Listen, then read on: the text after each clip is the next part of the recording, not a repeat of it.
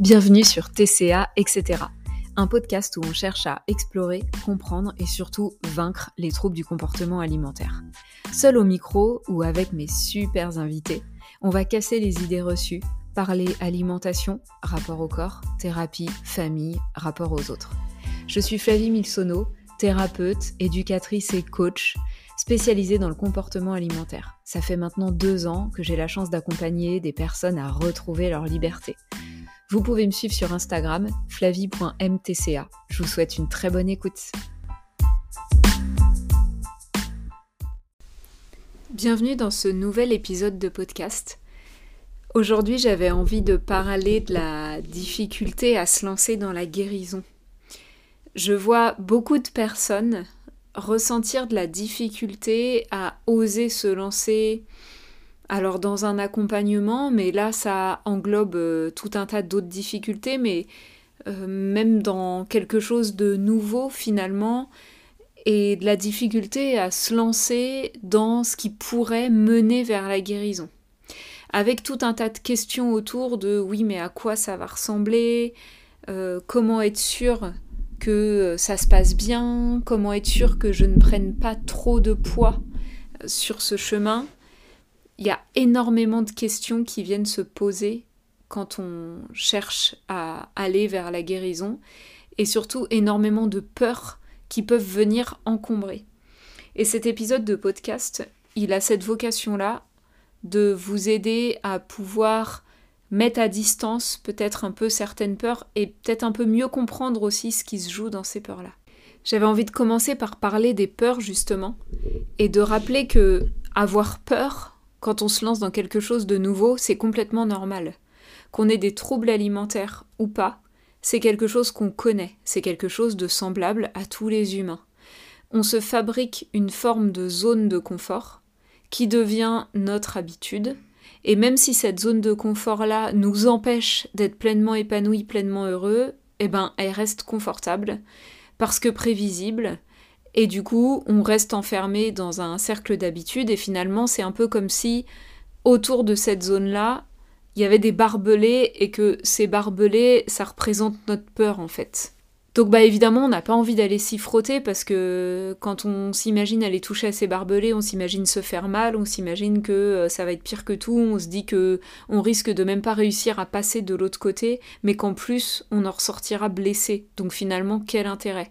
Pourtant, de l'autre côté de ces barbelés se passent toutes les autres choses, tout ce qu'on pourrait faire dans notre vie, tout ce qu'on pourrait atteindre. Et c'est clair que je suis pas la seule à le dire, je l'ai beaucoup lu, beaucoup entendu et j'appuie euh, cette notion-là. En restant dans sa zone de confort, il se passe pas grand-chose, il se passe rien. C'est-à-dire que tous les gens, tous les humains qui ont permis euh, à l'humanité de se développer, d'accéder à de nouvelles choses, c'est des gens qui sont sortis de la zone de confort, qui sont allés au-delà des barbelés, au-delà de leur peur, au-delà de tous les blocages. Donc notion importante, ça, le fait que c'est commun à tout le monde. Toi qui m'écoutes, tu n'es pas la seule personne à être morte de trouille à l'idée de sortir de ton fonctionnement. Pour revenir au sujet propre des TCA, ton trouble alimentaire, avec tous les symptômes, crée ta zone de confort. Et c'est horrible à dire parce qu'en fait, euh, que tu sois dans l'anorexie, l'hyperphagie, la boulimie, les symptômes ils sont hyper envahissants, ils sont horribles à vivre. Il n'empêche que ils forment ta zone de confort et que c'est déjà un cauchemar de vivre dedans, mais les peurs que tu te montes en t'imaginant en sortir sont ton cauchemar fois mille finalement. Même si c'est commun effectivement à tous les humains, cette peur, faut savoir qu'on n'est quand même pas tous égaux par rapport à ça et par rapport à la possibilité d'aller au-delà de nos peurs. Une chose qui va pouvoir expliquer ça, c'est le fonctionnement qu'on a. C'est-à-dire que plus on est rigide dans notre fonctionnement, plus les peurs vont être fortes. Plus on est dans l'hyper-contrôle, plus on va avoir de résistance au changement.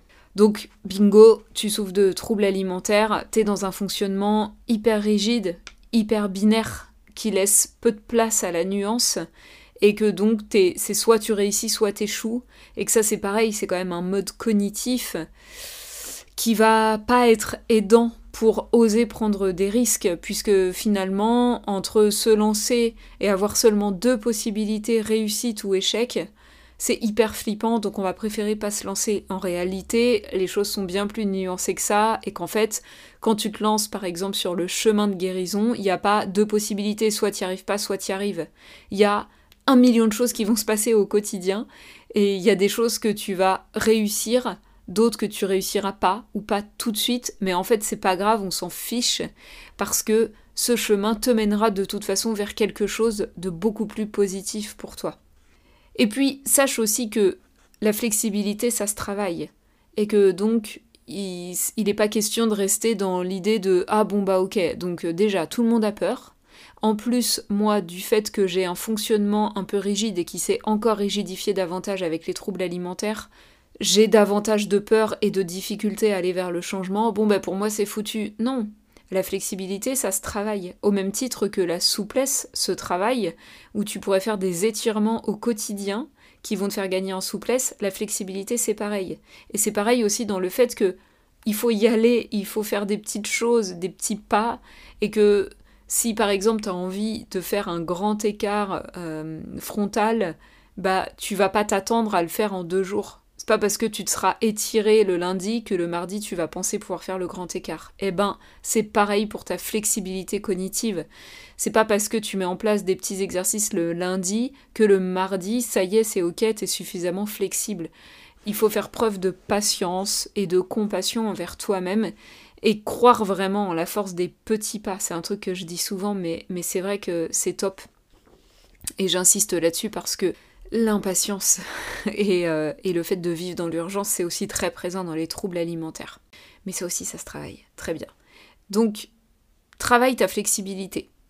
Des petits exemples du quotidien pour travailler sa flexibilité. Eh ben, euh, par exemple, laisser quelqu'un s'occuper de tâches que toi, tu accomplis au quotidien.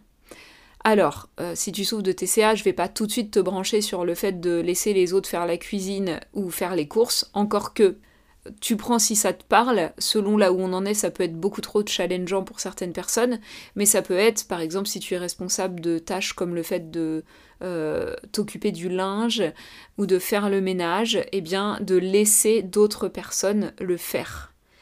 Déjà, première étape, laisser d'autres personnes faire les choses dont tu t'occupes généralement. Accepter que ce soit pas fait exactement comme toi tu l'aurais fait. Accepter que ça puisse être aussi bien fait, même si c'est différent, ou aussi bien fait avec d'autres critères peut-être que les tiens. Ça peut être aussi de te forcer à ne pas organiser certaines choses. Il y a un départ en week-end, il y a l'anniversaire de quelqu'un, te challenger à ne pas tout maîtriser, tout organiser, et sur des petites choses de la vie quotidienne, t'entraîner à te laisser porter. Ça, c'est des choses qui vont entraîner ta flexibilité. Ça peut aussi passer par les horaires des repas d'essayer de lâcher un peu là-dessus et d'être plus flexible. Quand bien même tu aurais des enfants, je précise ça parce que je pense déjà à toutes les mamans qui écoutent, oui, mais avec des enfants on n'a pas le choix. Si, c'est quand même possible d'être flexible et de lâcher du lest, notamment sur des temps hors scolaire comme le week-end ou les vacances, et de s'entraîner à faire des petites choses comme ça pour gagner en flexibilité. Comme je le disais tout à l'heure, beaucoup de personnes ressentent un gros frein à la guérison parce qu'elles n'ont pas de certitude. Elles n'ont pas de certitude sur le fait de guérir vraiment au bout, de guérir complètement, de guérir euh, sans prendre trop de poids, de guérir sans arrêter le sport, de guérir sans perdre aucune relation autour d'elles. J'extrapole un peu, mais l'idée c'est quand même un peu ça, c'est que beaucoup de personnes aimerait être sûr de ce qui va se passer derrière. Mais à quoi ça va ressembler? Et est-ce que vraiment je vais manger librement? Et est-ce que vraiment je peux faire confiance à mon corps Etc. Tout un tas de questions auxquelles elle pourrait avoir des réponses en se lançant. Mais le fait de ne pas avoir les réponses bloque le fait de se lancer. Et donc du coup, on n'y accède jamais. Si tu te reconnais là-dedans, j'ai des questions pour toi. Est-ce que ça ne t'est jamais arrivé de te lancer dans quelque chose alors même que tu n'avais aucune idée de là où ça allait t'emmener. Peut-être que là, ta première façon de répondre, c'est non. Jamais. Moi, j'aime bien savoir, faut que ce soit hyper sécurisé. Admettons, tu es salarié, tu as accepté un emploi. En prenant cet emploi, est-ce que tu étais sûr et certain, certaine que ça allait être un job qui te plaisait, que ton patron n'allait pas te licencier à un moment donné, que ta boîte n'allait pas faire faillite? Tu es peut-être en couple actuellement. Peux-tu être sûr et certain certaine que ton couple durera toujours? Tu t'es lancé dans une relation et tu investis du temps dans une relation sans avoir la certitude de là où cette relation va pouvoir t'emmener. C'est la même chose quand on devient parent. On fait un enfant, on n'a pas du tout de certitude par rapport à comment on va pouvoir gérer en tant que parent, comment le couple va pouvoir gérer ça, comment l'enfant va être avec nous. Il y a des tas d'exemples dans la vie où en fait tu t'es déjà lancé sans avoir de certitude, quasiment aucune certitude. Et en fait, c'est le propre de n'importe quelle aventure dans la vie. On se lance, on y va, on sait pas. De toute façon, de fait, si on fait quelque chose de nouveau, alors on va vers l'inconnu. Mais comment est-ce qu'on pourrait changer notre situation sans jamais rien faire de nouveau? C'est Einstein qui disait que la folie, c'est de faire toujours la même chose en attendant un résultat différent. Comment pourrais-tu guérir, sortir de tes TCA si tu continues de faire toujours la même chose tous les jours? Comment aller vers de la nouveauté? Eh bien, en observant que régulièrement dans ta vie, tu es allé vers de la nouveauté sans avoir de certitude. Et puis, tu peux aussi te rappeler que des certitudes, tu en as aujourd'hui. Tu as la certitude que ce que tu vis aujourd'hui, ça te rend pas heureux, heureuse. Tu as la certitude que c'est une situation qui peut-être même te fait beaucoup, beaucoup de mal, et peut-être même fait du mal à ton entourage, euh, à tes relations. Peut-être que tu es en train d'abîmer autant ta santé physique que mentale que sociale, ta santé globale. Ça, tu as la certitude que cette situation, elle ne peut plus durer. Tu as aussi une autre certitude, c'est que si rien ne change, alors rien ne change. Si tu restes à faire la même chose que tu fais, alors les mêmes résultats viendront et tu resteras dans cette situation. Tu as donc la certitude que pour changer ta situation, il faut amener de la nouveauté. J'aimerais ajouter une chose, c'est que chaque personne qui s'est lancée dans la guérison d'un trouble alimentaire n'avait absolument aucune certitude. Chaque personne qui l'a fait l'a fait en se lançant à l'aveuglette, en ne sachant pas comment ça allait se passer, ni même si elle allait y arriver, ni en ne sachant pas si elle allait prendre du poids, perdre du poids, aucune idée. Chaque personne s'est lancée sans savoir. Mais je ne connais pas une seule personne qui regrette la guérison de son trouble alimentaire. Je ne connais pas une seule personne qui m'ait dit non vraiment euh, la guérison non je regrette de m'être lancée sur ce chemin euh, j'aurais préféré rester là où j'en étais dans mon trouble alimentaire peut-être que toi qui m'écoutes tu es en train de te dire si moi je regrette parce que euh, à l'époque où je souffrais d'anorexie, euh, j'avais l'impression que les choses étaient sous contrôle, alors qu'aujourd'hui je vis des compulsions, je ne vais pas bien. C'est quelque chose que j'entends très souvent, mais il ne faut pas confondre ça avec un chemin de guérison. En fait, ton trouble alimentaire s'est juste transformé en un autre trouble alimentaire. Le trouble alimentaire, c'est un peu la même chose, c'est le trouble alimentaire, qui va prendre des formes différentes, anorexie, boulimie, hyperphagie. Mais la racine reste la même, et finalement, souffrir de boulimie n'est pas une guérison par rapport à l'anorexie, c'est juste une autre étape, c'est juste une autre façon pour ton trouble alimentaire de s'exprimer. Quand la boulimie prend place après l'anorexie, c'est souvent parce que il y a une résistance à lâcher justement les comportements restrictifs et de contrôle autour de l'alimentation comme ça ne lâche pas, ben il y a des crises qui surviennent et puis qui sont entretenues par euh, les mécanismes de compensation, par les privations qui surviennent. Et même dans le cadre de l'hyperphagie, il n'y a pas de compensation, mais il y a de la restriction cognitive avec énormément de culpabilité. Et de la même manière, il y a quelque chose qui ne lâche pas à ce niveau-là et qui ne permet pas à la guérison de se mettre en place. Donc c'est important de ne pas confondre l'expression un peu différente du trouble alimentaire avec la guérison. Et à nouveau, vraiment, je ne connais personne ayant regretté son chemin de guérison. Et ce, peu importe l'évolution du poids. Et ça, ça me semble hyper important à préciser. Petit récap de cet épisode. Si tu as peur de te lancer sur ton chemin de guérison, si tu as peur de lâcher le contrôle, toutes ces restrictions alimentaires, souviens-toi qu'avoir peur, c'est normal. Souviens-toi aussi que la rigidité cognitive avec laquelle tu fonctionnes aujourd'hui te crée des peurs supplémentaires par rapport à quelqu'un de lambda, mais que on s'entraîne.